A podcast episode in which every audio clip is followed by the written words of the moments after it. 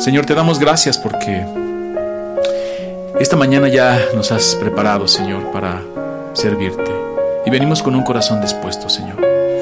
Te pedimos que abras nuestra mente, nuestro entendimiento, que el Espíritu Santo, Señor, tu Espíritu que mora en nosotros, Señor, nos haga entender las cosas.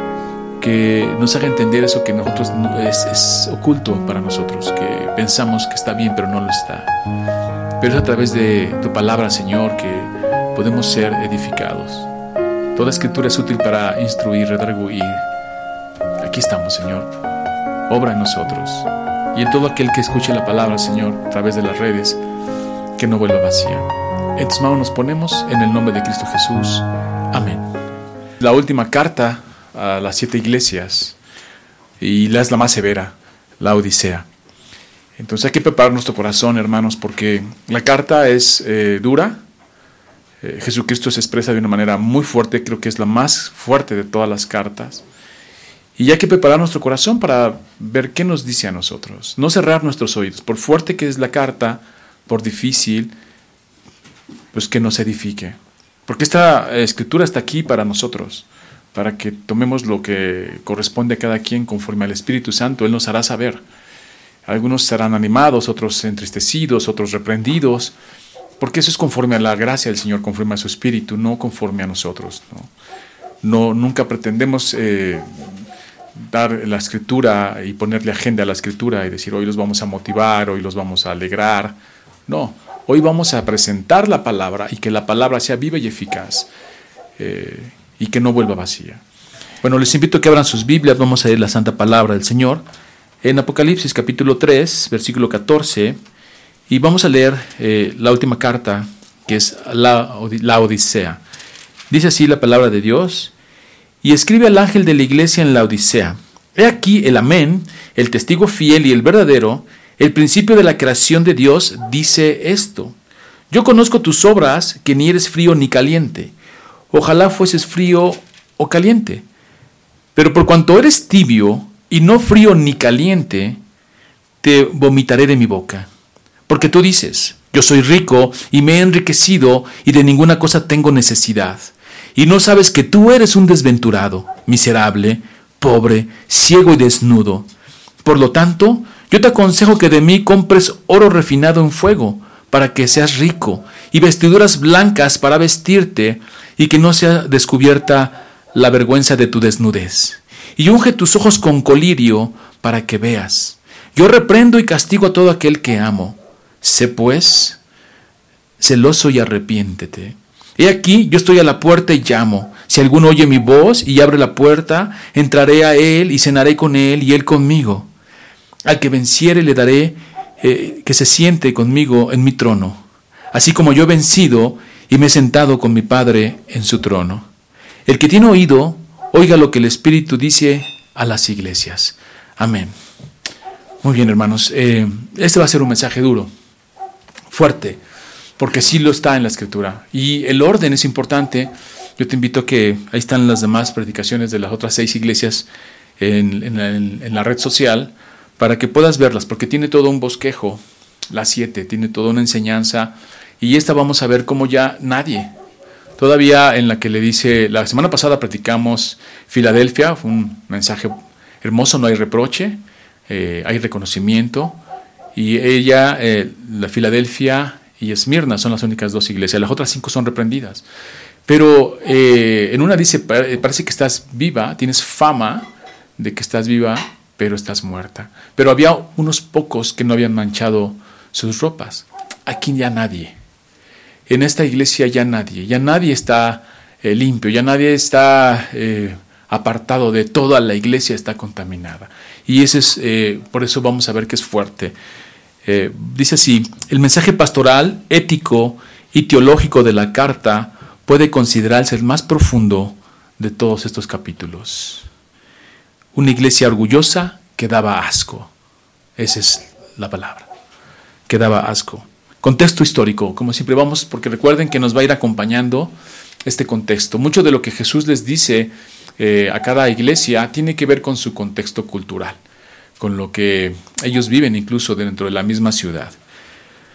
Vamos al contexto cultural. Dice así, la ciudad llegó a ser la ciudad más rica del valle del río Lico y uno de los centros comerciales más poderosos del mundo, un Wall Street. Debido a su eh, tierra fértil, sus rebaños producían una lana mundialmente famosa por su brillo y su color negro azulado. Referencias a, ¿se dan cuenta? Habla de la lana y esta, esta industria textil que producía y más adelante vamos a ver cómo dice que está desnudo y que se vista con vestiduras blancas. Su industria textil exportaba lujosas telas y tapetes, con enormes ganancias para la ciudad. Su dinámica vida económica la convirtió en un gran centro financiero y banquero, les decía, un poco como Wall Street. La Odisea era muy orgullosa de su riqueza. Cuando un terremoto en el 60-61 a.C. la devastó junto con otras ciudades de Asia, unas cuantas metrópolis como Sardis, que ya la, estudiamos, solicitaron ayuda para su reconstrucción. Sin embargo, fíjense, la Odisea no.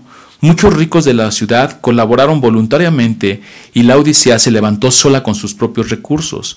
Esto producía en ellos una ilusión de suficiencia, superioridad y potencia que les cegaba los ojos a la realidad de su lamentable condición espiritual.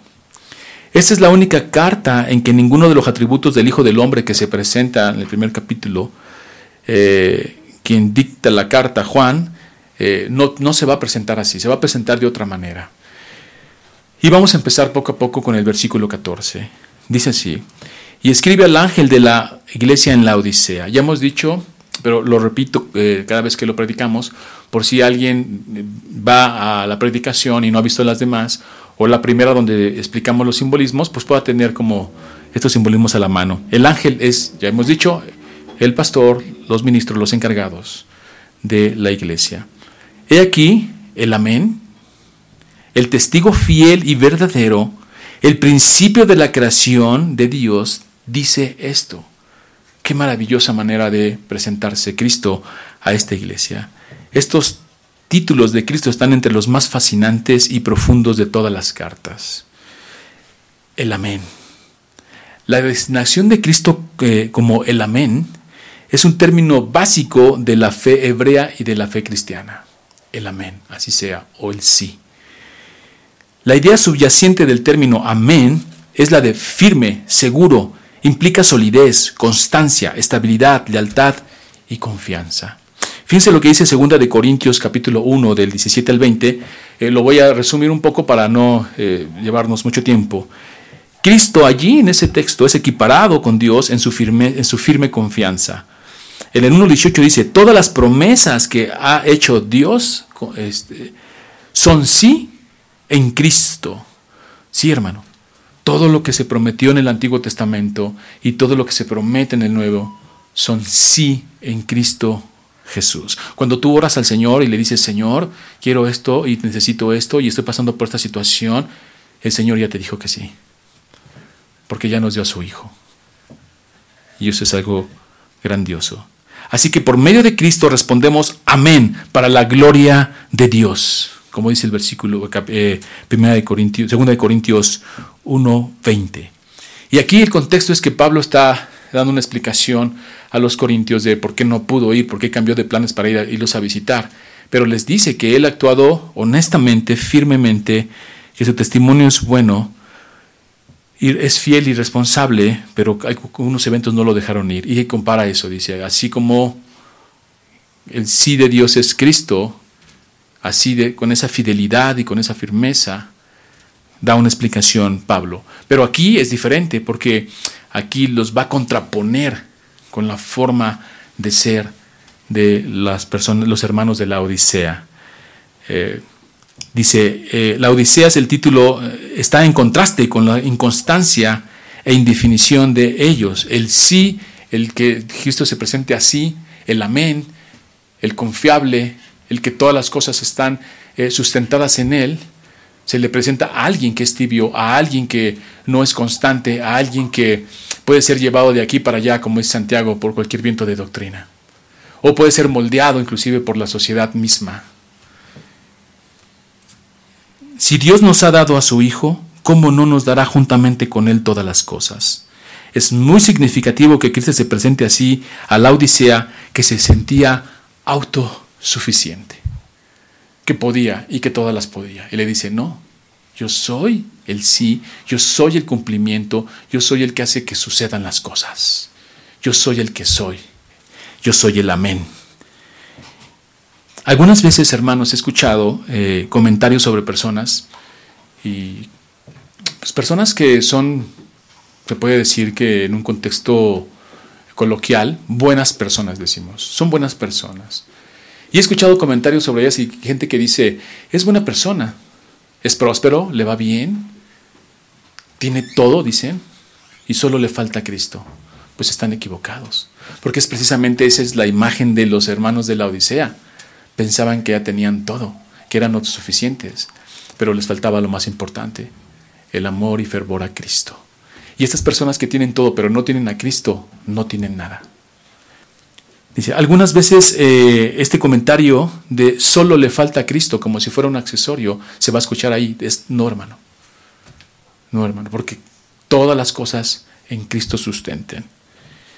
No tienes a Cristo, no tienes nada y quiero que veas el siguiente título. Eh, el testigo fiel y verdadero. Mientras los de la Odisea son de carácter tibio, Cristo es fiel y te invito a que veas, si quieres anotar el pasaje en 2 Timoteo 2.13, dice, si somos infieles, Él permanece fiel, pues no puede negarse a sí mismo, porque Él es fiel y verdadero. Y entonces se está presentando así eh, a, a los de la Odisea. Yo soy el amén, el sí de Dios en todas sus promesas, yo, no ustedes. Si no me tienen a mí, aunque sientan que son autosuficientes, no lo son. Y yo soy el verdadero, el testigo fiel. Y ese término de fidelidad, hermano, es algo que nos debe de dar seguridad. Porque Él no va a cambiar. Él no se va a moldear.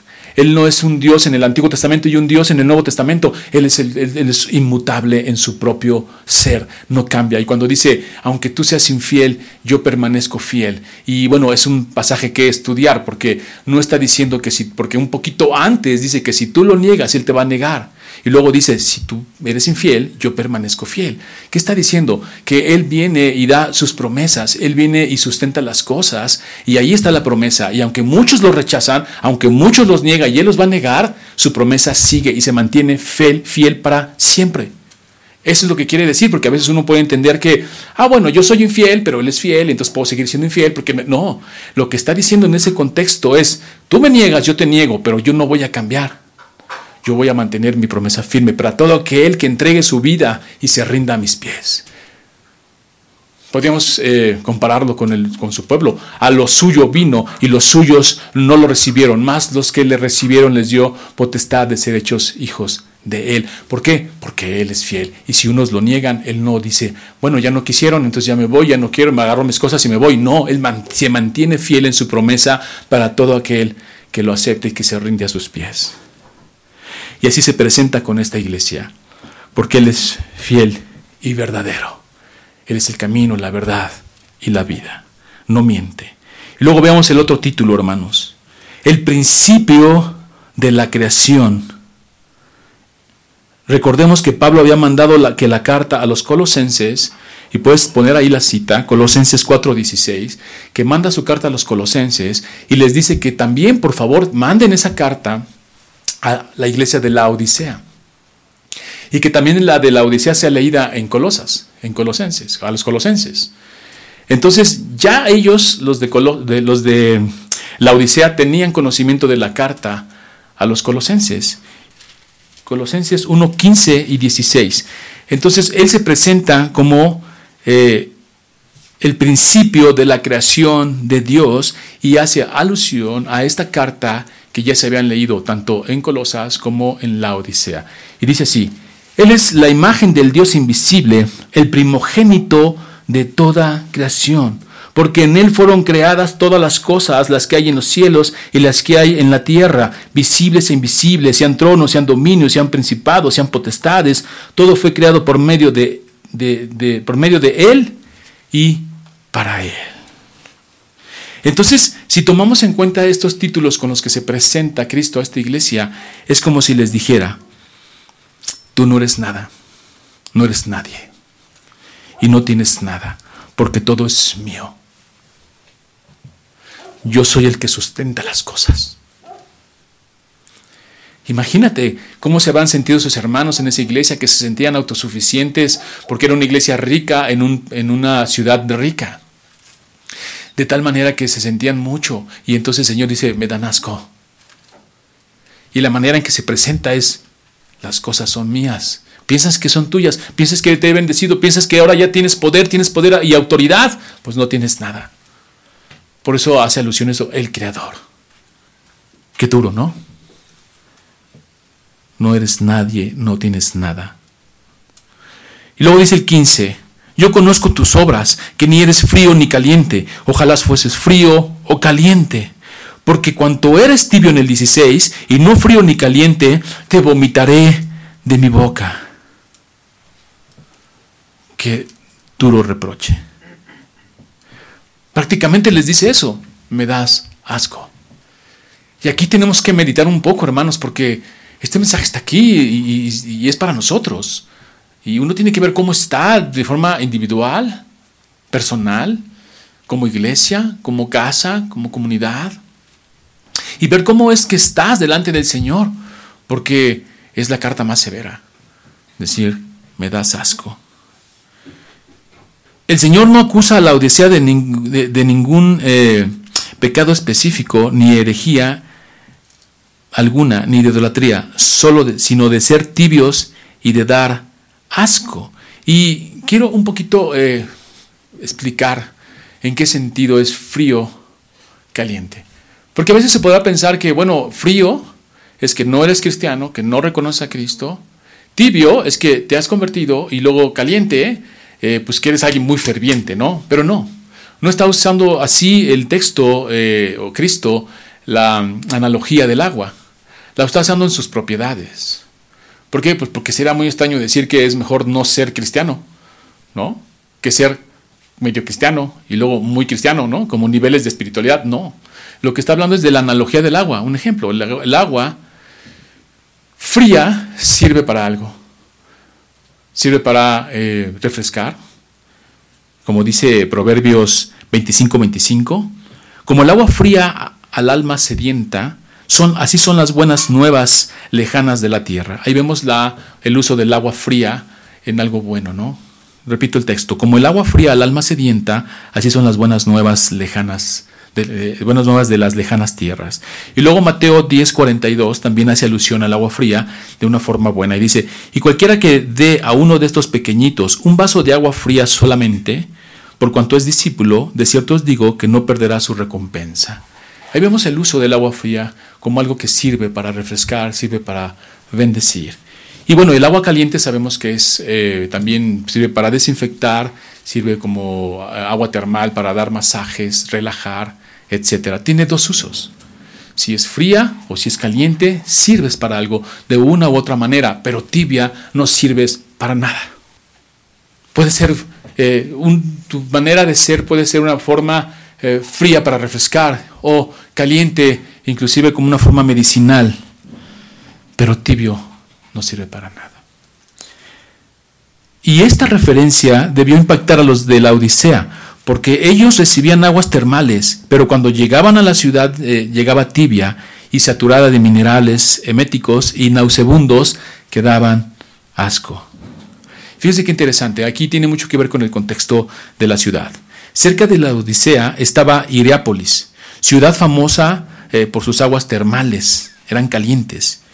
Y por otra parte estaba Colosas, muy cerca de ella también, que estaba a unos eh, pocos kilómetros de la Odisea. Y Colosas tenía la fama de que su agua era fría y refrescante. Entonces tenían dos ciudades a los lados. Una, Iriápolis, caliente. Y eh, Colosas tenía agua fría. Pero ellos, como el agua, eran tibios. Los de la Odisea. Entonces, imagínense cuando Cristo se les presenta así, les va diciendo estas cosas, cómo les van cayendo los veintes. La Odisea no era ni fría ni caliente como su agua, era tibia. Y ahí, hermano, te invito a que reflexiones. ¿Cómo estás? ¿Cómo eres tú? ¿Eres frío? que puedes bendecir y ser refrescante para alguien? ¿O eres caliente, que puede ser usado inclusive como un aspecto medicinal? ¿Cómo estás? Tienes que examinarte a ti mismo, porque alguien así eh, al Señor le da asco, le da náuseas. Y este eh, podemos ver que no hay un reproche de herejía, no hay un reproche de idolatría, pero es simplemente un estado en el que se sentían autosuficientes. A lo mejor ya ni necesitaban a Cristo como los fariseos. Los fariseos con la ley pensaban que ¿para qué viene Cristo? Si yo cumplo la ley no lo necesito. A lo mejor estos en su autosuficiencia piensan que no necesitan a Cristo. Y a lo mejor podemos caer en esos errores nosotros de pensar que somos autosuficientes, de que ya la hicimos, de que estamos bien. Y entonces, aún en la iglesia, aún como estos hermanos de la Odisea en la iglesia, ejercen sus ministerios, ejercen su servicio, pero se les olvidó Cristo. Y ya no son radicales y ya no entregan su vida, son tibios. Y la frase que dice, ah, perdón, dice así, imaginemos a los congregantes de la iglesia de la Odisea, esperando la carta de Juan para ver qué decía Jesucristo de ellos. El perfil de esta, de, eh, era el perfil de la iglesia era una iglesia rica en una ciudad rica, a diferencia de Esmirna, que era una iglesia pobre en una ciudad rica. Eran hermanos prósperos, pensando que, eh, que lo eran y que habían recibido la bendición de Dios, porque ese era el pensamiento judío. Mientras más prosperabas económicamente, decían que más eras bendecido por Dios. Y hemos visto en estas cartas que no es así, hermano. Los más bendecidos por Dios en las cartas podemos ver a Esmirna, oprimida, una pequeña chica, una iglesia pequeña. Y luego vemos en Filadelfia pocas fuerzas, pocos hermanos, pero que se les abre una puerta. Pero nunca tiene que ver con la prosperidad, jamás. Esa viene por añadidura, pero es algo que no, no, nos, no, nos, importa. Nuestro corazón no está ahí. Donde está tu tesoro está tu corazón. Y nuestro corazón debe estar en Cristo. Y ese es nuestro mayor tesoro. Pero podemos ver a través de las cartas que no se trata ni de volumen de iglesia, ni de iglesias bonitas, ni de iglesias prósperas, ni de cantidad de dinero. Ese, ese eh, evangelio de la prosperidad es una herejía. No tiene que ver con la escritura, no tiene nada que ver. Porque aquí Cristo nos lo muestra claramente. Pero ellos pensaran que eran prósperos. ¿Y no sería atractivo hoy que te digan que te va a ir bien, que vas a ganar dinero, que se te van a acabar tus problemas financieros y que te prometan prosperidad, prosperidad, prosperidad? Cuando la, la Biblia y la Escritura enseña que vamos a sufrir. La frase, porque tú dices, contrasta con la frase de Jesús y no sabes. ¿Cómo reaccionarías tú, hermano? Tú dices, dices que eres rico y que te has enriquecido, pero no sabes que eres pobre. Eres ignorante, te has envanecido, tienes un velo en tus ojos que no te deja ver tu realidad espiritual. ¿Cómo reaccionarías tú, hermano, a esta carta si la escucharas? ¿Te enojarías? ¿Te ofenderías? ¿Te harías el desentendido? ¿O te darías cuenta de tu pecado y te arrepentirías? Ah, porque pasa mucho, pasa mucho. Que si es un texto fuerte, desvías tu mirada. O el texto lo desvías hacia otra persona, ¿no? Y le dices, ah, ¿cómo no estuvo aquí tal hermano? Llegas a tu casa y le dices a tu familia, a tu esposo, a tu esposa, hubiera sido a la iglesia. Pero, ¿qué es lo que nos toca a cada uno a través de esta escritura? ¿Por qué? Porque cuando alguien te dice, imagínate hermano, que tú piensas que estás bien y de repente te dicen, no, no lo estás. Te has envanecido. Ya conocemos las reacciones. Unos se enojan, otros se ofenden. Y uno ve su tibieza espiritual. ¿Por qué? Porque en el exhorto, en el exhorto se ve la madurez. Pero primero tienes que evaluar tu condición espiritual, hermano. ¿Cómo estás delante del Señor? Si ahorita el Señor tuviera que escribirte una carta a ti, a tu casa, tú como esposo, tú como esposa, tú como hijo, tú como parte de la congregación, la iglesia misma, ¿qué tendríamos que contestar? ¿Qué nos diría, qué diríamos? ¿O qué evaluación tendríamos? Porque recuerda que el Señor no ve como nosotros vemos. Y mira, hermano, este asunto de, estar, de ser tibio, lo podemos estar dos horas viendo que es tibio y te, puedo dar, llenar de ejemplos que es tibio. Solo te voy a dar unos cuantos. Pero eso te corresponde a cada uno examinarse a sí mismo y ver cómo está. si está aprobado delante del Señor. Un ejemplo es cuando llevas años en la iglesia y no has crecido en ella. No tienes crecimiento. Estás estancado. Te la pasas calentando una banca en la iglesia. Y eso sí vas. Porque a veces ni vas. Ah, pero eres cristiano. Ah, pero amas a Cristo. Ah, pero darías tu vida por Él. Pero eres tibio.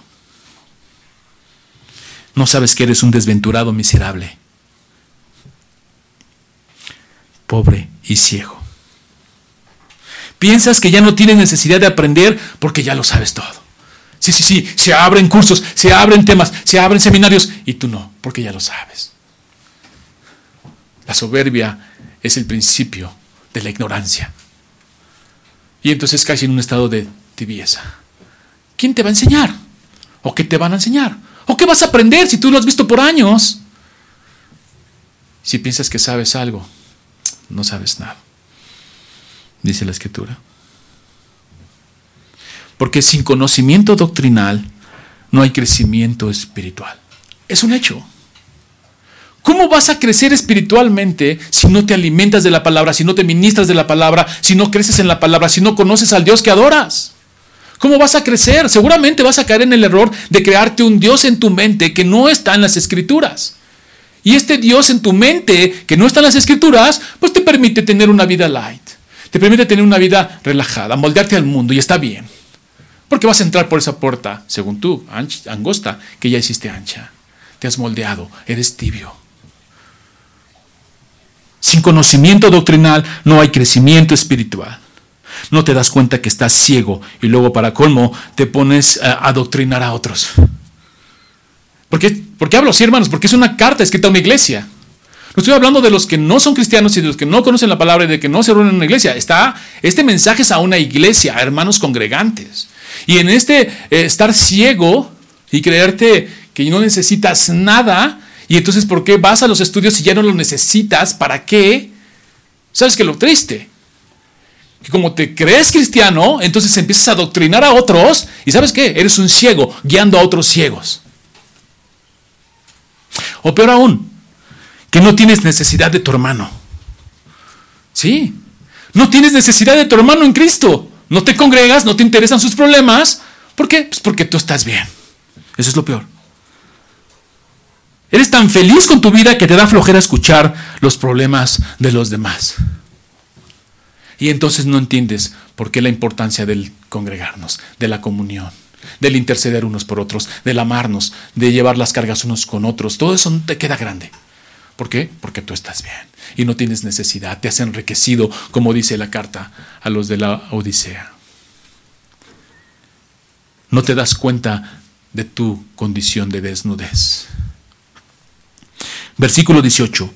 Por tanto, yo te aconsejo que de mí compres oro refinado en fuego para que seas rico y vestiduras blancas para vestirte. Y ya sabemos qué es la vestidura blanca y el concepto del color blanco, santidad, victoria. Y que no se descubra la vergüenza de, tu desnudez, de que se vea realmente quién eres. No lo que piensas que eres, porque dice aquí, y tú piensas, pero no sabes, dice Cristo, que no se descubra realmente quién eres. Vístete de vestiduras blancas, que son acciones justas de los, de los santos. Y unge tus ojos con colirio para que veas.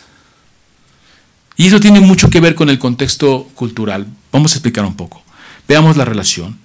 El consejo de Jesús corresponde a los tres negocios principales de la Odisea. Los bancos, la industria textil y la medicina, especialmente la oftalmología. Era muy rica, tenía comercio textil, las finanzas bancarias y la medicina era enorme allí. Tenían un ungüento para los ojos conocido como polvo frigio. Imagínate, entonces les dice, ¿eres pobre, desnudo y ciego? Sus tres grandes pilares donde sustentaban su economía, su vida misma, el Señor les dice, pues no tienes nada. Compra de mí. ¿Eres famoso por tu uh, ungüento para los ojos mundialmente? Pues eres ciego. ¿Eres famoso por tu lana preciosa, brillante, que importas a todo el mundo? Pues estás desnudo. Vístete de blanco. ¿Eres rico? No, eres pobre, no tienes nada. Ven y compra oro refinado. Y ya sabemos en qué sentido dice eso. La riqueza está en el Señor. Como dijo Pablo ya en otra de sus cartas, siendo pobres realmente somos ricos y enriquecemos a otros. Pero el problema más grande era la soberbia, hermanos. El problema más grande de la Odisea era la soberbia, de tal manera que ya, ya lo comentamos, no aceptaron la ayuda de Roma para reconstruir la ciudad después del terremoto. Les iba bien y no necesitaban a nadie. La, el problema de la Odisea era su orgullo, sí, pero sobre todo que ese mismo orgullo los hacía adaptarse al mundo. Ya no eran radicales, ya no eran cristianos entregados al Señor, eran tibios. Y decía, podemos hablar de la tibieza mucho tiempo. Pregúntate, ¿eres tibio? Pregúntate, hazte un examen a ti mismo. ¿Eres radical?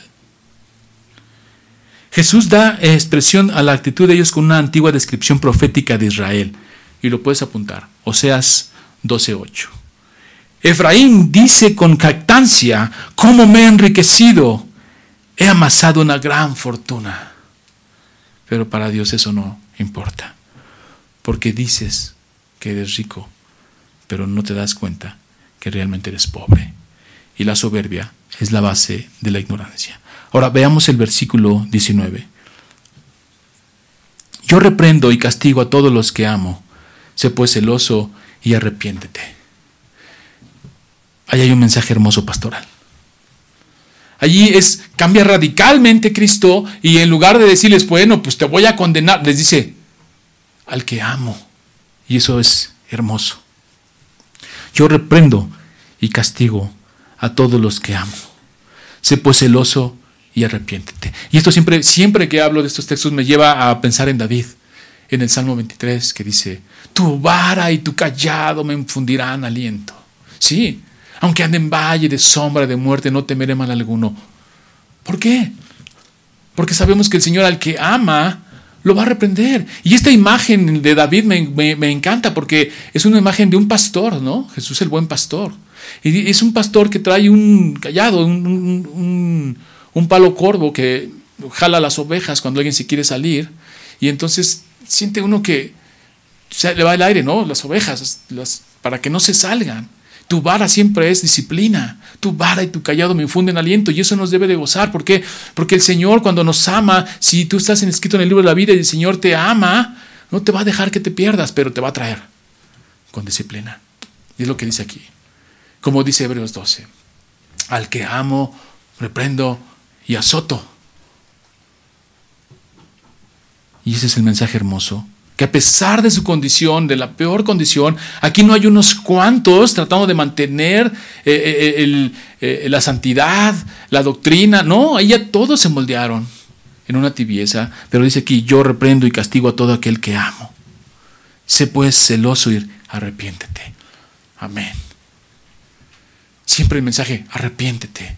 Siempre el Señor está hablando a su esposa, a su iglesia, diciéndoles, arrepiéntete, arrepiéntete. Y aquí, te amo.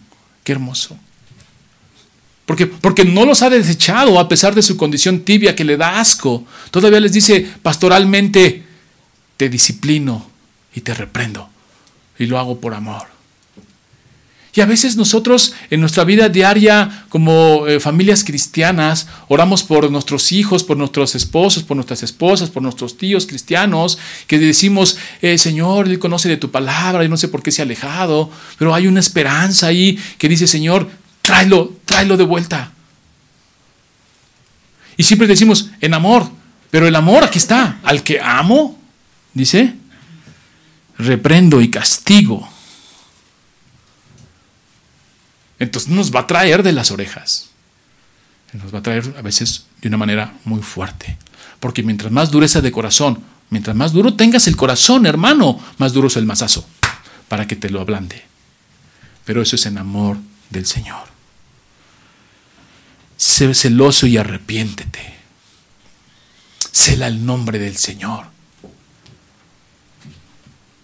Y dice, he aquí yo estoy a la puerta y llamo. Si alguno oye mi voz y abre la puerta, entraré a él y cenaré con él y él conmigo. Fíjense qué hermoso mensaje. A veces esto se usa para evangelizar.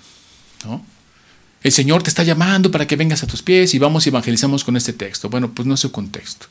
Porque es un texto eh, dado a la iglesia. Le está hablando a miembros de una iglesia.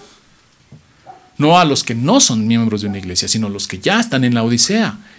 Pero este mensaje tiene que ver con la cultura hebrea. Porque en la cultura hebrea era impropio entrar a una casa si no te anunciabas. Entonces, recuerden, tenemos que tener el pensamiento judío, el pensamiento hebreo, para ir entendiendo estas, estas eh, palabras de Cristo a ellos, que a ellos les caía el 20 rápido. Estoy a la puerta y llamo, porque él, esa era parte de la cultura, ¿no? No entrar así nada más, sino anunciarte, si no se tomaba como una gran ofensa. Estoy a la puerta y llamo. El Señor está ahí, hermano, todos los días. ¿Sí? Ahí está. Si alguno oye mi voz y abre la puerta, entraré a Él y cenaré con Él y Él conmigo. Y eso también tiene que ver con la cultura. ¿Por qué? Porque la comida en, en esa época era algo muy íntimo. Porque además se ponían, uno se recostaba ahí junto a la mesa, se ponían los platos y se compartían de los platos. De allí era una intimidad. Por eso vemos a Cristo siempre comiendo con unos y con otros y la mesa era importante porque marcaba una verdadera intimidad. Entonces, si yo dice, estoy a la puerta y llamo, no entro así nada más. ¿Por qué? Porque la cultura era como algo respetuoso. Y dice, no, yo estoy a la puerta y llamo, aquí estoy, estoy en cada problema que necesitas, en cada situación que estás, aquí estás y me puedes sentir. Pero tienes que abrir tu corazón. Hermano, pero yo soy cristiano. Sí, pero eres tibio. Sí, pero has encontrado el deleite en otras cosas y no en Cristo. Sí, pero haces tu ministerio y dejaste a Cristo atrás. Y Él está ahí, a la puerta, llamando. Si oyes su voz, dice, y abres, entraré a Él. Es importante. Entraré a Él, porque esta morada del Señor siempre es algo íntimo. En todas las cartas siempre la promesa es intimidad, triunfo, estar con Él reinando. Aquí es estar con Él habitando, viviendo, gozándonos. Que tú puedas decir, mi copa está rebosando y cenaré con Él y Él conmigo en una gran intimidad. Al que venciere, ya vimos la semana pasada, ¿quiénes los que vencen? Como dice eh, Juan, los que han creído en Cristo. Son los vencedores. Le daré que se siente conmigo en mi trono, siempre igual, compartiendo su poder. Así como yo he vencido y me he sentado con mi Padre en su trono y ahí está, hermano. El que tiene oído, oiga lo que el Espíritu dice a las iglesias. No, los, no cierres tus oídos, porque es fuerte la palabra. Pero aquí está. Y el Señor quiere que la escuchemos y que veamos qué nos toca. Y te digo una cosa, hermano. Eh, cuando, cuando leemos estas cartas y esta última, cómo cierra el ciclo de las siete cartas, que ya dijimos que es totalidad, plenitud, etcétera, y cierra así, Cristo hablándole, es porque los ama. Es porque los eventos que vienen necesita que su iglesia esté preparada, esté firme. Es porque su iglesia, eh, necesita que su iglesia, su esposa, se vista de lino fino, blanco, resplandeciente. Y que, eh, que esas cosas que no vemos, Él nos las revela en amor. ¿Para qué? Para arrepentirnos. Y nos llama a hacer en todas las cartas, hermano, que si las, eh, si las leemos, como lo hemos hecho, todo nos llama a ser un cristiano radical de tal manera que demos testimonio. ¿Y sabes por qué? Porque ahorita que estamos transmitiendo eh, por Facebook, este mensaje llega a personas que no son parte de la congregación, que no son miembros de una iglesia, pero que a través de las redes que se comparte el mensaje y todo, escuchan. Y entonces al escuchar, ellos pueden ver lo que se nos demanda como cristianos. ¿Cuántas personas allá afuera no están decepcionadas del cristianismo de los cristianos? Alguien alguna vez dijo, amo a Cristo, pero odio a los cristianos amo a su Cristo, pero los cristianos me dan cosa. ¿Por qué? Porque no damos buen testimonio, no somos radicales, somos tibios. Y aquí se nos demanda cambiar y por eso muchas veces somos eh, burla de otros, Porque, miren, ahí va el cristiano, sí, haces a veces cosa, eh, pero injusta de lo que somos, pero a veces con mucha justicia se nos eh, critica. Porque somos una cosa en la iglesia y otra cosa en tu casa, una cosa en la iglesia, otra cosa en tu trabajo. Hablas de amar a los demás, no amas a tu esposa, no, no, educas a tus hijos. Y entonces, ¿qué imagen damos hacia el mundo? Por eso Cristo se toma el tiempo de decir, miren, los amo y estas cosas están mal y estas cosas están bien, arrepiéntanse, corrigen lo que está mal. Porque entonces a la hora de presentar a Cristo al mundo, porque a Cristo ¿cómo se le conoce? ¿Cómo crees que se le conoce a Cristo? ¿Cómo crees que damos a conocer a Cristo? A través de nosotros. La gente va a mirar a Cristo y no tiene, nos va a mirar a nosotros y tiene que mirar a Cristo. Pero ¿qué ve la persona en ti?